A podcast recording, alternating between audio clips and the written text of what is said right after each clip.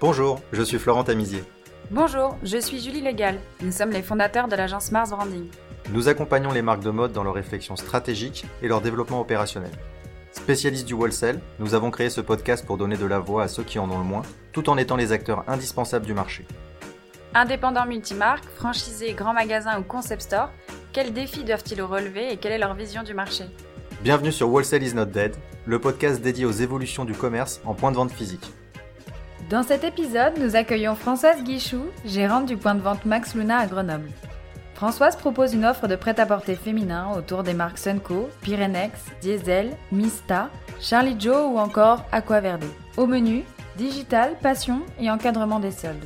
Un joli témoignage d'un indépendant multimarque faisant face à la nécessité d'investir pour rester compétitif et au dérèglement du marché entraîné par les grandes enseignes. Excellente écoute Bienvenue sur Wholesale is not dead, Françoise. On est ravis de vous avoir avec nous. Merci. Bonsoir à tous. Bonsoir Françoise. Bonsoir. On vous propose de commencer par vous présenter. Vous êtes à Grenoble, vous avez euh, une boutique multimarque que vous pouvez nous en dire un petit peu plus sur euh, comment vous êtes arrivé là, vos débuts et, ce que vous faites, ce que vous offrez comme offre à Grenoble? Alors, euh, moi, j'ai commencé l'aventure en 2008. C'est un peu particulier puisqu'on a commencé avec un site internet hein, qui s'appelle maxuna.fr. Euh, qu'on avait monté à l'époque. Moi, je bossais en expertise comptable et on avait monté ça parce que j'étais une Enfin, j'ai toujours été une passionnée de mode, on va dire ça comme ça.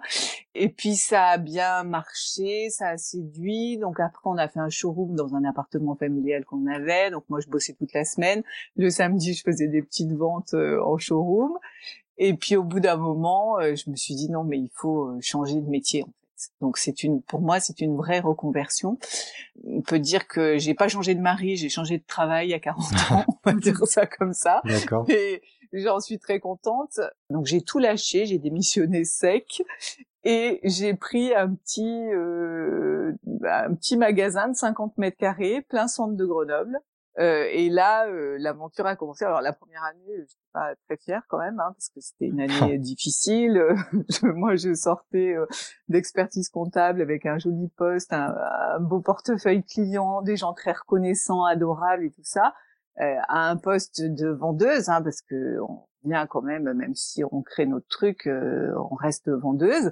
Et là, euh, un peu malmenée par certaines clientes, avec une pression de chiffres un peu un nouveau métier, quoi. Voilà, un nouveau métier, pas très valorisant au départ, hein, parce qu'en fait, ce métier devient intéressant et valorisant quand quand la boutique tourne. Hein, il n'y a pas de secret, hein, tant que ça tourne pas, c'est un peu compliqué. Donc euh, j'ai fait une première année difficile, une deuxième année euh, un petit peu mieux, donc puis bon, progressivement euh, ça a pu fonctionner. Et en 2012, j'ai racheté le plateau d'à côté. Il y avait un autre petit plateau de 50 mètres carrés.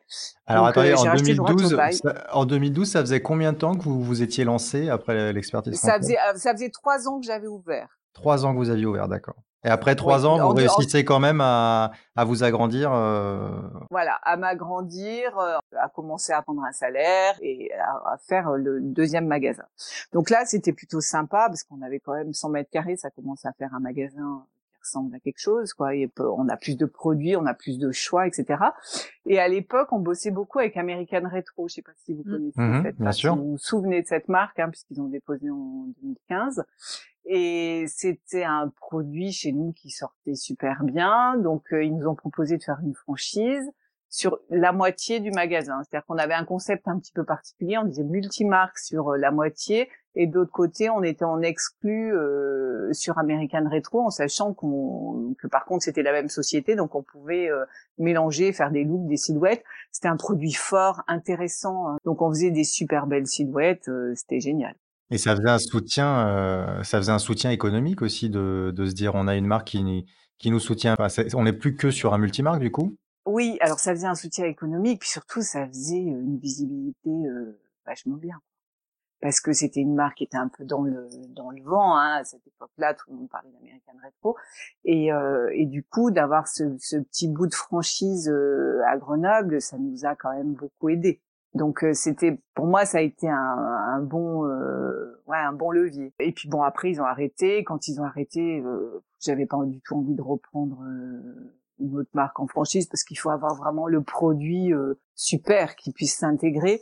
Donc du coup, on s'est transformé en multimarque, multimarque. D'accord. Voilà, l'histoire, l'histoire est là et on a laissé un petit peu tomber notre site internet euh, mais on, on, est en train, enfin là, on a fait peau neuve en octobre, ce qui était plutôt pas mal parce que avec le confinement, euh, ben, c'est pas mal d'avoir une forme de catalogue, quoi. Donc euh, on a fait ça, on était et, et moi aujourd'hui je suis ravie, ça fait 11 ans, euh, bientôt 12 et honnêtement je, je m'éclate, c'est c'est super, j'ai une belle clientèle, j'adore mon produit, j'adore les gens, enfin tout va bien. Euh, Françoise, votre expérience est super intéressante. Vous indiquez que vous avez commencé par un site internet, donc vous étiez euh, euh, très en avance pour, pour le métier de, revendeur et de wholesale. Qu'est-ce que, mmh qu'est-ce que vous faites aujourd'hui sur le digital pour que ça accompagne votre métier? Alors, pour moi, aujourd'hui, si on veut devenir un, un multimarque digne de ce nom, hein, je, je, me dis qu'un multimarque aujourd'hui qui n'a pas de site internet, ça peut pas marcher.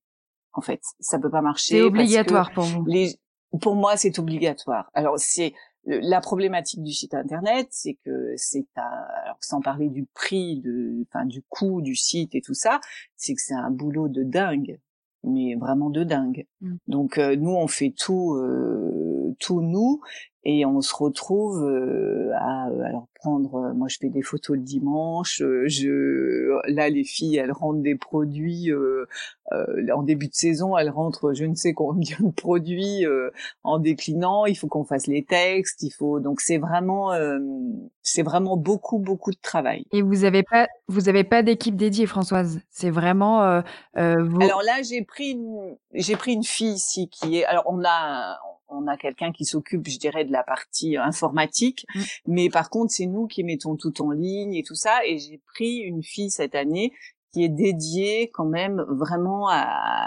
au e-commerce et e-marketing. D'accord. Ok.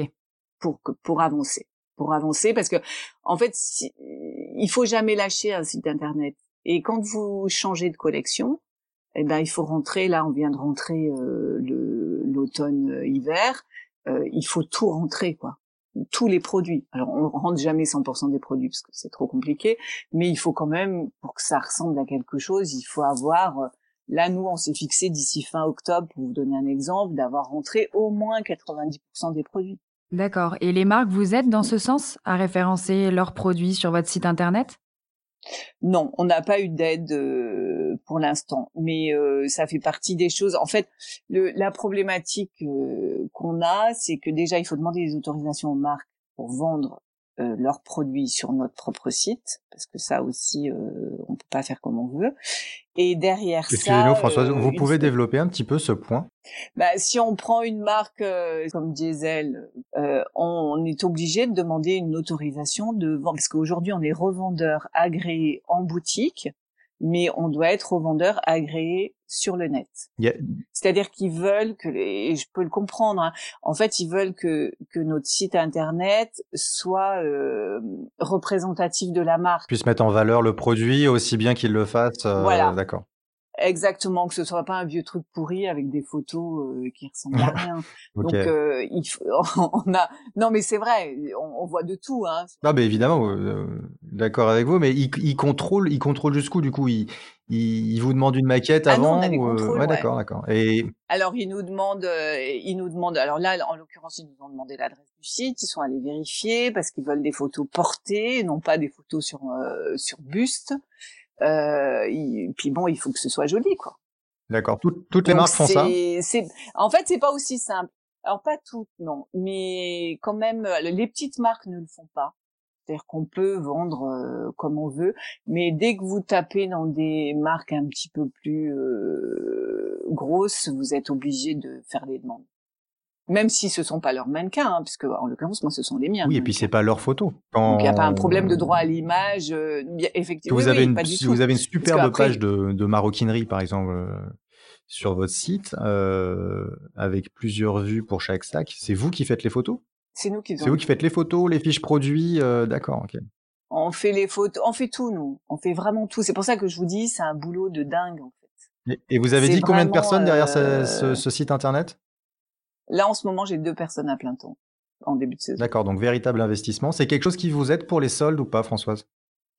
Alors, euh, déjà, on a commencé la bonne nouvelle quand même, c'est qu'on a commencé à vendre, enfin ailleurs que à Grenoble. Donc ça, c'est là, c'est aussi ça aussi, ça va nous aider. Et pour les soldes, pas particulièrement parce que les soldes, alors pour les gens qui sont clients en magasin, viennent en boutique. Euh, par contre, euh, on a la chance, nous euh, indépendants, de faire notre sélection euh, six mois avant euh, l'entrée de saison, et des fois, on sélectionne des choses que personne ne retrouve sur le web. C'est-à-dire que même les propres marques, sur leur propre site, n'ont pas certains articles que nous, on a. Donc ça, on se rend compte que ça, ça nous aide. C'est-à-dire que les choses qu'on qu'on a commandées un petit peu exclusivement où ils ont un stock extrêmement limité ou alors qui a été euh, c'est vraiment un produit qui est dédié euh, au, au, commerce euh, on les retrouve pas sur leur site donc, et par contre, vous pouvez les retrouver sur le nôtre. Mmh C'est super, ça vous encourage à passer les commandes tôt, du coup, non? Oui, bah de toute façon, on passe toujours les commandes tôt, et, et je pense qu'à terme, là, on est un petit peu. Euh, si vous allez sur notre page euh, Outlet, on a quand même pas mal de trucs euh, à 50%, enfin à moins 50, etc. Donc les gens aussi qui ont pas trop de d'argent, même en pleine saison, peuvent aller se faire des petits des petits cadeaux, quoi.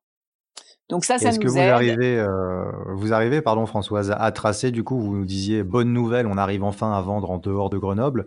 Euh, vous, vous avez la possibilité de voir un petit peu euh, où est-ce que vos, vos produits partent?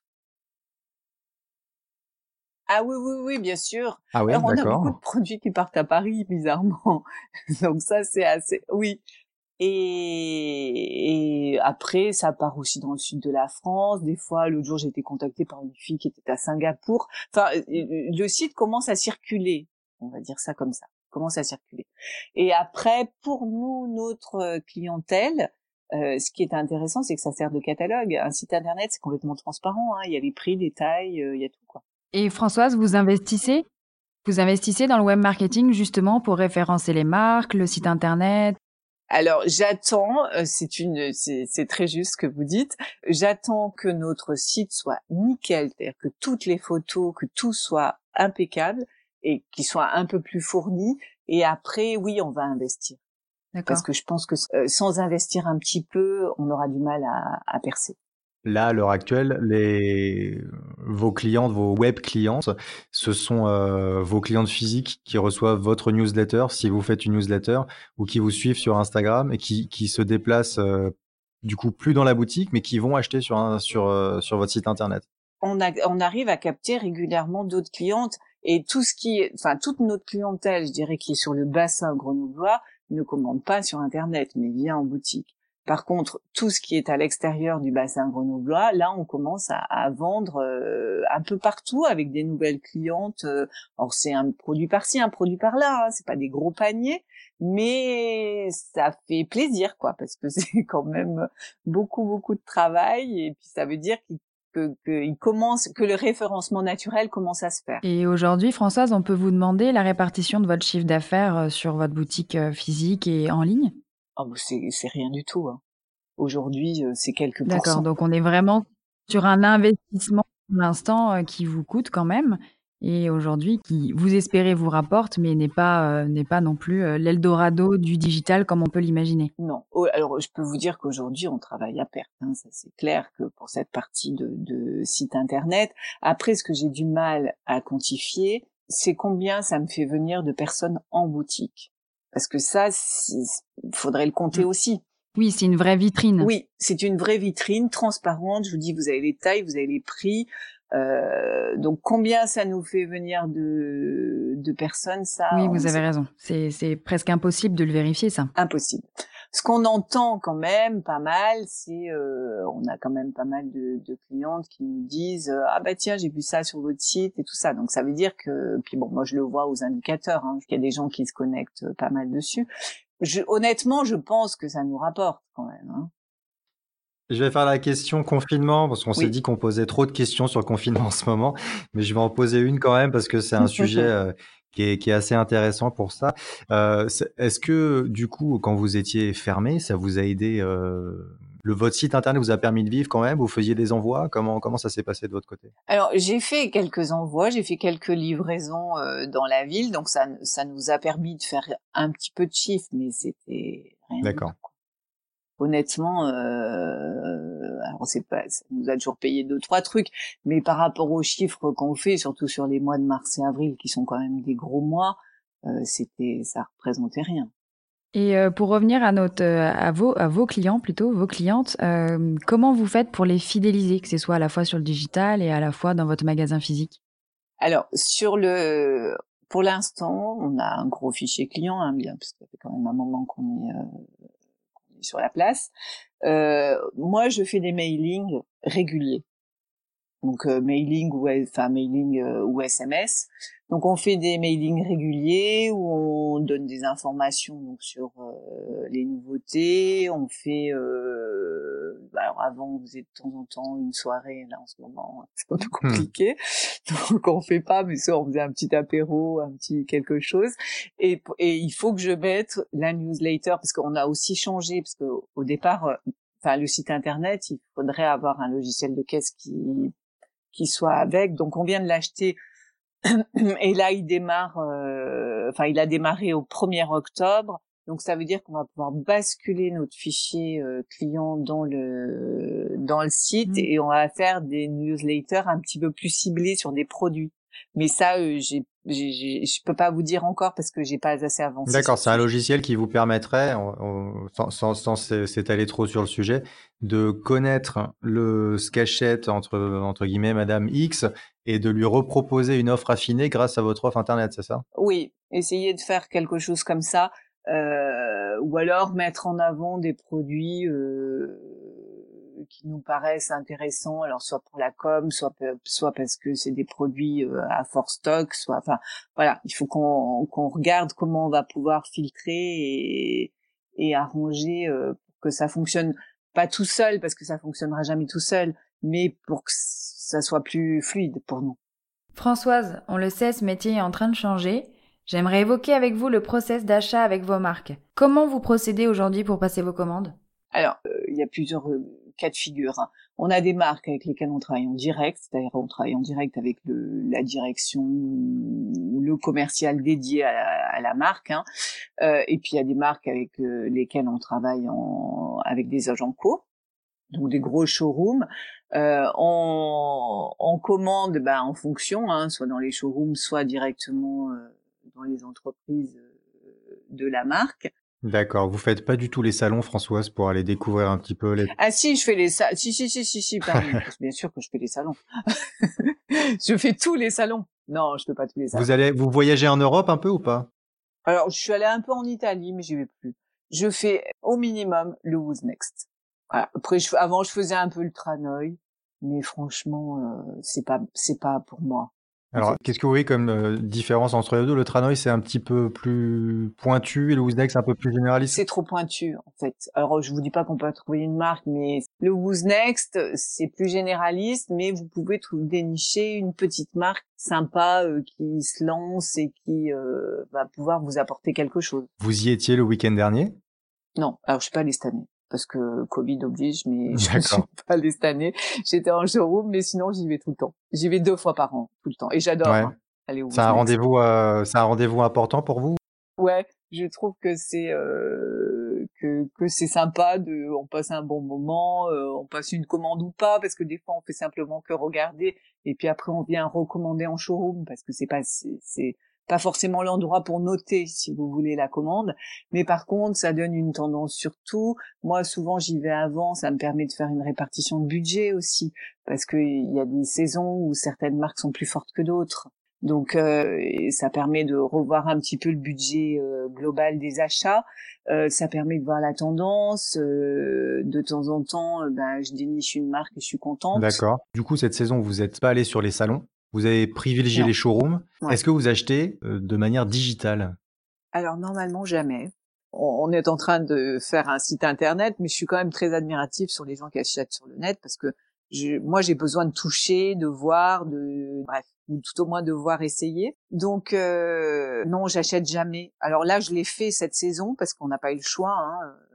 Notamment chez Diesel, on n'a pas eu le choix parce qu'il y avait qu'un showroom virtuel. Et comment ça s'est passé? Vous pouvez nous décrire un petit peu cette C'est la première fois que vous le faites, du coup? C'est la première fois que je le fais parce que je vraiment c'est quelque chose que je je, je n'aime pas. En fait, les achats, c'est primordial. Si vous vous plantez sur vos achats, vous pouvez avoir le plus beau magasin du monde, être sympathique, serviable, tout ce que vous voulez et bonne vendeuse. Si vous n'avez pas le produit, c'est mort. Oui, ça, ils le prennent pas en compte quand vous recevez vos quantités et que vous n'avez pas vendu le produit que vous aviez pas vu en showroom. Mais vous pouvez pas utiliser l'excuse non plus. Oui, mais je l'ai acheté en digital, du coup. Euh... Alors, euh, j'ai la chance de travailler avec des belles marques qui sont quand même toujours en train d'essayer de, de faire en sorte que les choses se passent bien pour nous. Il hein, faut être aussi euh, juste avec eux, euh, et surtout là dans cette période un petit peu particulière. Mais euh, quand vous notez en digital, soit soit on vous envoie un catalogue photo, mais là ça ne veut pas dire grand chose. Alors soit vous connaissez le produit et quand c'est de la jeanerie et tout ça, donc c'est facile. Si vous connaissez pas le produit, bah vous sur une photo vous pouvez pas voir le tissu. Et même la coupe. La coupe, comment vous avez acheté des nouvelles coupes chez Diesel cette saison euh, Parce que dans le jean, on est sur des. Sur les jeans, non, j'ai pas acheté des nouveaux modèles parce que j'ai quand même pas mal de modèles, donc j'ai juste acheté de nouveaux délavages ou euh, de nouvelles finitions.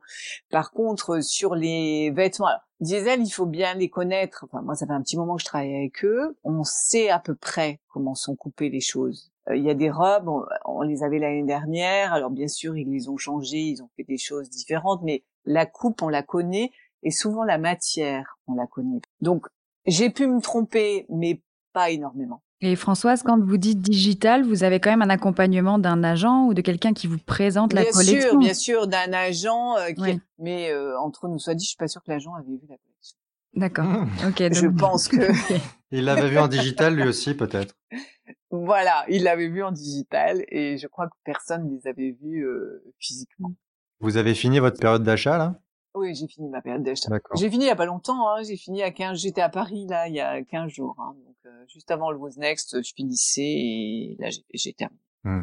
Ok, donc vous qui faites souvent le Who's Next, vous avez dû voir euh, récemment ou les saisons, euh, il y a depuis quelques saisons, il y a une partie qui s'appelle Impact au Who's Next? Euh, avec, euh, on va dire, des nouveaux créateurs, des nouvelles marques ou alors des, nouvelles façons de consommer qui promouvoient un petit peu tout ce qui est éco-conçu, éthique. Vous, vous avez de la mm-hmm. demande de, de la part de vos clientes là-dessus? C'est quelque chose à, laquelle vous êtes sensible? Alors, euh, moi, je suis très partagée. Alors, bien sûr qu'il y a un véritable courant et qu'on a raison d'aller là-dessus. Hein. on a bien entendu raison d'aller vers des marques éthiques, en tout cas euh, en regardant euh, les marques euh, soit équitables et responsables, soit celles qui sont au moins écologiques. Enfin, moi, je serais plus dans le la partie équitable et responsable, c'est-à-dire qui s'engage socialement. Quand on entend D'accord. ce qui se passe, ça fait un peu peur. Hein. Enfin, moi, je refuse de, de faire mon business euh, sur des produits qui ont été fabriqués euh, par des gens euh, dans des conditions déplorables, ça c'est pas possible. Donc quoi qu'il arrive, vous vous achetez en étant consciente quand même et en faisant attention, parce que de, à la fin, enfin au final, acheter de manière éthique, c'est aussi ça. Oui, quand même, toutes les marques avec lesquelles on travaille, on sait que, alors après, ça veut pas dire que c'est fabriqué en France, hein, attention, hein, mais ça veut dire qu'en tout cas, c'est fabriqué dans des conditions dignes. Euh, ça c'est pour moi. J'ai besoin de savoir que mon produit n'a pas été euh, fabriqué mmh. euh, par des enfants ou des gens dans des conditions. C'est une sorte de responsabilité. Donc ça j'en ai besoin. C'est ça? Oui, ça vraiment j'y tiens. Après on peut pas le mmh. garantir à 100% hein, parce qu'on n'est pas on n'est pas les des usines mais quand même, on, a posé des questions, on a, moi j'ai dû vérifier toujours un petit peu, donc je, je pense que les marques avec lesquelles on travaille euh, ne posent pas de problème là-dessus. Après, euh, pour la partie du consommateur, c'est-à-dire est-ce que les gens qui viennent consommer en boutique s'intéressent vraiment à ça? Ça, j'en suis moins sûre. Vous n'avez pas de retour de votre clientèle euh, qui, qui vous pose des questions ou des choses comme ça? En fait, euh, si les gens peuvent poser des questions, mais vous savez, le prix va beaucoup mmh. guider. Donc c'est vraiment pas le principal critère. Il y a d'autres critères euh, qui rentrent avant. Absolument pas. Ah, pour moi, c'est absolument pas. Alors peut-être que c'est pour euh, ma clientèle, mais euh, je le vois par exemple, nous on travaille avec Pyrenex, mmh. qui est une marque de doudoune française. Pyrenex garantit un duvet français. Et ça, pour moi, c'est important. La partie euh, maltraitance animalière, il faut quand même s'en inquiéter aussi. Ça fait partie du, de l'ensemble. Mais en fait, je crois que les gens, ça les intéresse pas beaucoup. D'accord. Les gens ne, ne, sont pas intéressés. Et si votre Pyrénex, qui est, on en a même qui sont vraiment fabriqués en France, hein, dans leur usine dans les Pyrénées. Donc c'est vraiment, c'est, ça fait travailler du, du, des salariés en France. C'est, enfin, mmh. c'est quand même euh, super comme produit. Mais entre ce produit-là et euh, une jotte, par exemple, fabriquée euh, en Chine, euh, c'est pas le fait que ce soit en France qui va faire acheter, c'est le look ou le prix. Ok. Françoise, euh, il y, a, y, a, une enquête euh, du Who's Next, justement, qui est sortie il y a, pas longtemps, euh, concernant le report du début des soldes au niveau des dates. Vous savez que ça a été décalé pendant cet été, pendant le mmh. confinement. Ah oui, je sais bien. Mmh. Euh, voilà. Qu'est-ce que vous, vous avez un avis sur la question? Parce que ce qui ressort de cette enquête, c'est que la plupart des acteurs du, du secteur sont favorables à, à, un report du début des soldes. Mais évidemment qu'on est favorable. De toute façon, les, les, euh, enfin, mais c'est de toute façon c'est une aberration parce que les soldes sont pas du tout à la bonne date, que ce soit celle d'été ou que ce soit celle d'hiver qu'on soit bien d'accord, soldé au mi-janvier, alors que chez nous il fait froid jusqu'à début mmh. mars, je vois pas l'intérêt en fait du truc. Donc il faudrait que les soldes déjà soient pour l'hiver en tout cas euh, au moins reportés jusqu'au mois de février, voire mi-février. L'été c'est pareil, mais là on a fait cette expérience là cette année. Donc moi j'ai soldé, je peux vous le dire, hein, j'ai soldé le 15 juillet. Je suis rentrée en vente privée le 7 juillet, c'est-à-dire une semaine avant, mais la deuxième quinzaine de juin, je n'ai rien foutu. Parce que tout le monde était en promotion partout. Partout, partout, partout. En fait, il faut être cohérent. On demande à ce que les soldes soient reportés. Je trouve que c'est très bien. Moi-même, j'étais pour. Mais par contre, derrière, il faut pas que tout le monde soit autorisé à faire des promotions, des ventes privées, parce que sinon, ça n'a pas de sens. Oui, c'est exactement ce qui ressort de cette enquête également. Il faut que ça soit encadré. Mais oui, Là, moi, j'ai eu des clientes qui sont venues fin juin et qui me disaient, vous n'êtes pas en solde. Ben, non, madame, les soldes, en fait, c'est le 15 juillet. Et euh, donc, euh, non, je ne suis pas en solde là tout de suite. Et elle dit, bah, c'est quand même vraiment curieux parce que toute la ville est en solde.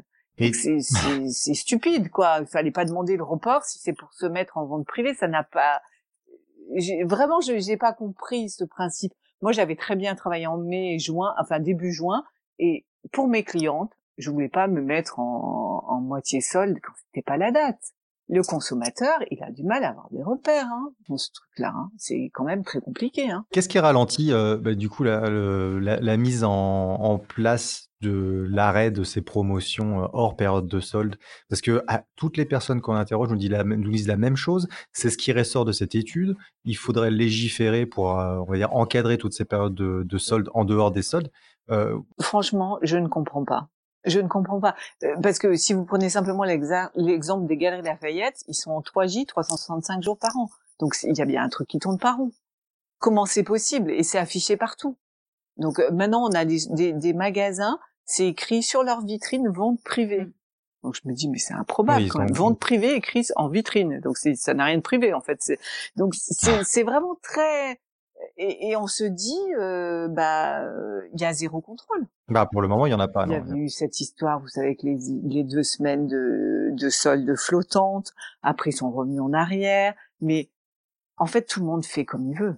Moi, je suis dans plein parce que je m'intéresse à ce qui se passe chez les autres quand même, et notamment dans les enseignes, parce qu'il faut quand même qu'on soit au courant. Mais il faut voir ce qu'on reçoit. C'est permanent. Les saisons, des fois, n'ont même pas commencé, que déjà, ils sont à moins 30%. Enfin, nous, on peut pas s'aligner, c'est impossible. En fait, c'est c'est c'est toute la problématique des enseignes et des indépendants, hein. c'est qu'on n'a pas du tout les mêmes marges et du coup, on ne peut pas s'aligner. Et, et là, pour cet été, euh, bah, dès, dès, que les enseignes se sont mises à faire des promotions dans tous les sens, les indépendants qui n'avaient pas de trésor, parce qu'on avait quand même eu Covid, hein, euh, et ben ils étaient obligés de s'aligner parce que sinon ils n'avaient pas de chiffres. Du coup, ils n'ont pas fait de marge. Et c'est très compliqué. Donc euh, déjà, on avait perdu deux mois de chiffres. Après, euh, il y avait un mois de vente et puis derrière repartir avec une des ventes prix coûtant. ça peut pas fonctionner en fait. Puis moi, je vraiment, j'insiste là-dessus parce que les gens n'ont plus de repères pris. C'est-à-dire que oui, j'allais y venir, Françoise. Il y a plus de repères prix. Ils ont l'impression de se faire avoir dès qu'ils achètent un produit. Euh... Dès qu'ils achètent plein prix, en fait, dès qu'ils achètent sans réduction, ils ont l'impression qu'ils sont arnaqués. Et je comprends pas euh, la politique des enseignes, parce qu'on sait très bien que les enseignes, de toute façon, pour pouvoir faire toutes ces promotions, euh, ils se sont, ils, ils, ont, comme ils mettent les prix qu'ils veulent, ils ont arrangé le truc pour avoir quand même de la marge parce qu'il faut pas nous raconter des histoires. Hein. Donc, euh, mais je, je comprends pas parce que du coup, même leurs propres clients n'ont plus de repères prix, donc ils se retrouvent à acheter finalement que quand il y a de la promotion. Enfin, je crois pas que ça apporte quelque chose réellement euh, communément. Je pense pas. Ouais, et ça peut être dangereux même hein, pour le pour le pour le secteur, pour le métier. Vous avez vous avez eu des confrères ou des, euh, des homologues d'autres boutiques autour de vous euh, qui, qui sont vraiment en difficulté économique par rapport à ça? Ah ben il y en a qui sont vraiment en difficulté. Vous connaissez des, des, des multimarques qui ont fermé, qui ont disparu complètement, qui ont, dit non cette activité du coup. Euh, voilà, ça, ça, ça, devient trop compliqué, j'arrête? Oui, moi j'en connais qui ont arrêté. Il y en a qui ont quand même, parce que ces histoires, cette histoire de fermeture de deux mois, euh, ça a quand même impacté tout le monde. Hein. On a quand même perdu de moitié parce qu'on est tous partis magasin plein. Donc après, euh, on a eu des aides, bien évidemment. On n'a pas payé nos salariés, mais on, euh, on avait quand même un stock. Euh, il fallait qu'on vende en deux mois ce qu'on vendait en quatre mois. Donc ça pouvait pas, ça pouvait pas fonctionner parce que les clients se sont pas multipliés au moment du déconfinement. Donc euh, pour les commerces qui étaient un petit peu fragiles, qui n'avaient pas beaucoup de trésorerie, qui n'avaient encore pas une, une belle clientèle, parce qu'il y a des gens aussi qui s'étaient installés depuis moins longtemps que nous, euh, donc bah, ceux-là, oui, ils sont ils sont très mal. Et derrière, euh, je trouve que c'est complètement irresponsable qu'il y ait eu autant de promotions à partir de début juin. Mais même quand on est sorti du confinement, il y avait déjà des promotions. Il y a eu des vraies politiques prix très agressives euh, sorties du confinement. Je pense qu'il y a beaucoup de gens qui ont un peu paniqué et qui ont voulu rattraper le temps perdu. Et c'est vrai que c'est ça a un petit peu tué euh, la saison et les collections. Oui, et puis bon, euh, déstocker, si vous vendez euh, prix coûtant, si vous déstockez deux fois plus par rapport à si vous aviez fait un chiffre normal, mmh. ça n'a pas de sens. Oui, c'est des je sais pas comment n'ont pas de sens. ça n'a pas de sens. Non, c'est, mais je pense qu'elles sont quand même dictées par la trésor. Ceux qui avaient pas de mmh. trésor, ils ont été obligés. Quand on n'a pas d'argent, eh ben il faut bien que ça rentre. Hein. Donc si c'est en faisant du prix que ça rentre, eh ben on est capable de tout faire pour que ça rentre. Mais si les enseignes n'avaient pas fait tous ces prix-là, les indépendants ne les auraient pas fait mmh. non plus. Oui, c'est un peu par obligation. Oui, je pense que c'est par obligation.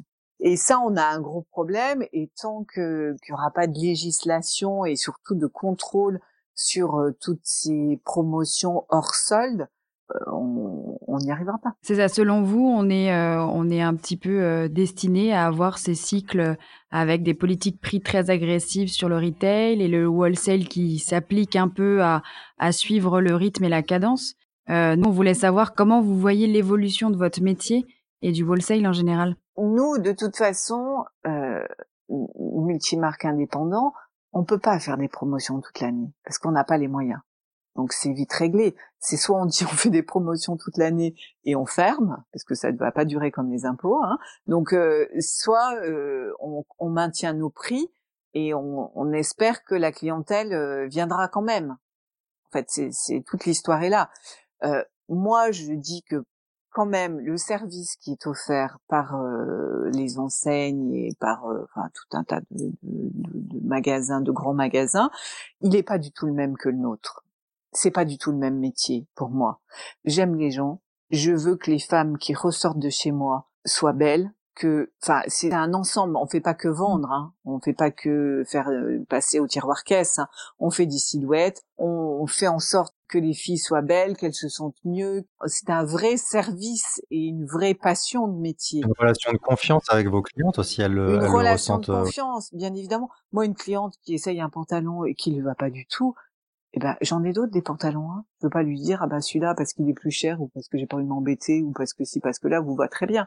Non, jamais je pourrais faire ça parce que c'est c'est inintéressant à titre personnel. Je pense qu'économiquement c'est complètement nul parce que de toute façon euh, à terme, ça, la ville, les villes sont petites, les gens en parlent beaucoup et je crois pas que ça puisse nous apporter. Et puis, enfin, moi, c'est pas du tout ce que j'ai envie de faire.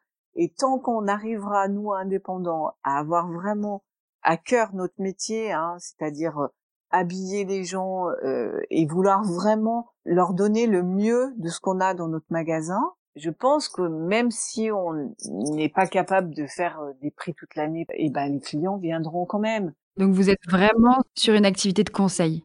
Oui, et puis il faut bien réfléchir à sa façon de consommer. Il vaut mieux mettre plus cher et être conseillé, sortir avec une silhouette que vous allez porter toute la saison, que d'acheter n'importe comment des trucs que vous ne mettrez pas ou qui sont pas beaux, enfin qui Enfin, voilà, je pense qu'il faut vraiment qu'il y ait une prise de conscience. Moi, je vous dis, j'ai la chance d'avoir une clientèle de femmes intelligentes, hein, de femmes, j'ai une belle clientèle, et elles préfèrent venir consommer comme ça, avec quand même une garantie aussi, on parlait de, de, de la partie euh, éthique, avec une garantie que nous, on a quand même fait attention à la façon dont étaient fabriquées euh, les marques qu'on revendait, et, et ça fonctionnera comme ça. Je crois pas que les multimarques disparaissent. Je ne pense pas. C'est une super et même vraie très jolie vision de votre métier. Euh, merci, euh, merci Françoise pour ce message très positif. Voilà. Ok Françoise, bah merci beaucoup eh ben, pour votre temps. C'était un, un, vrai plaisir de, de, partager ce podcast avec vous et j'espère que ça plaira à tout le monde. C'est partagé, nous verrons. J'espère aussi. Merci beaucoup Françoise. Merci, à bientôt. Si vous êtes arrivé jusqu'ici, c'est sûrement que l'épisode vous a plu. Merci de le partager autour de vous et de nous mettre une note 5 étoiles sur Apple Podcast avec un joli commentaire. Ça va énormément nous aider à faire connaître le podcast. Et n'oubliez pas de vous abonner. Si vous avez des besoins en accompagnement sur vos projets d'entreprise, n'hésitez pas à contacter Mars Branding, on va s'occuper de vous. Il suffit de nous écrire à info at marsbranding.com. À très bientôt.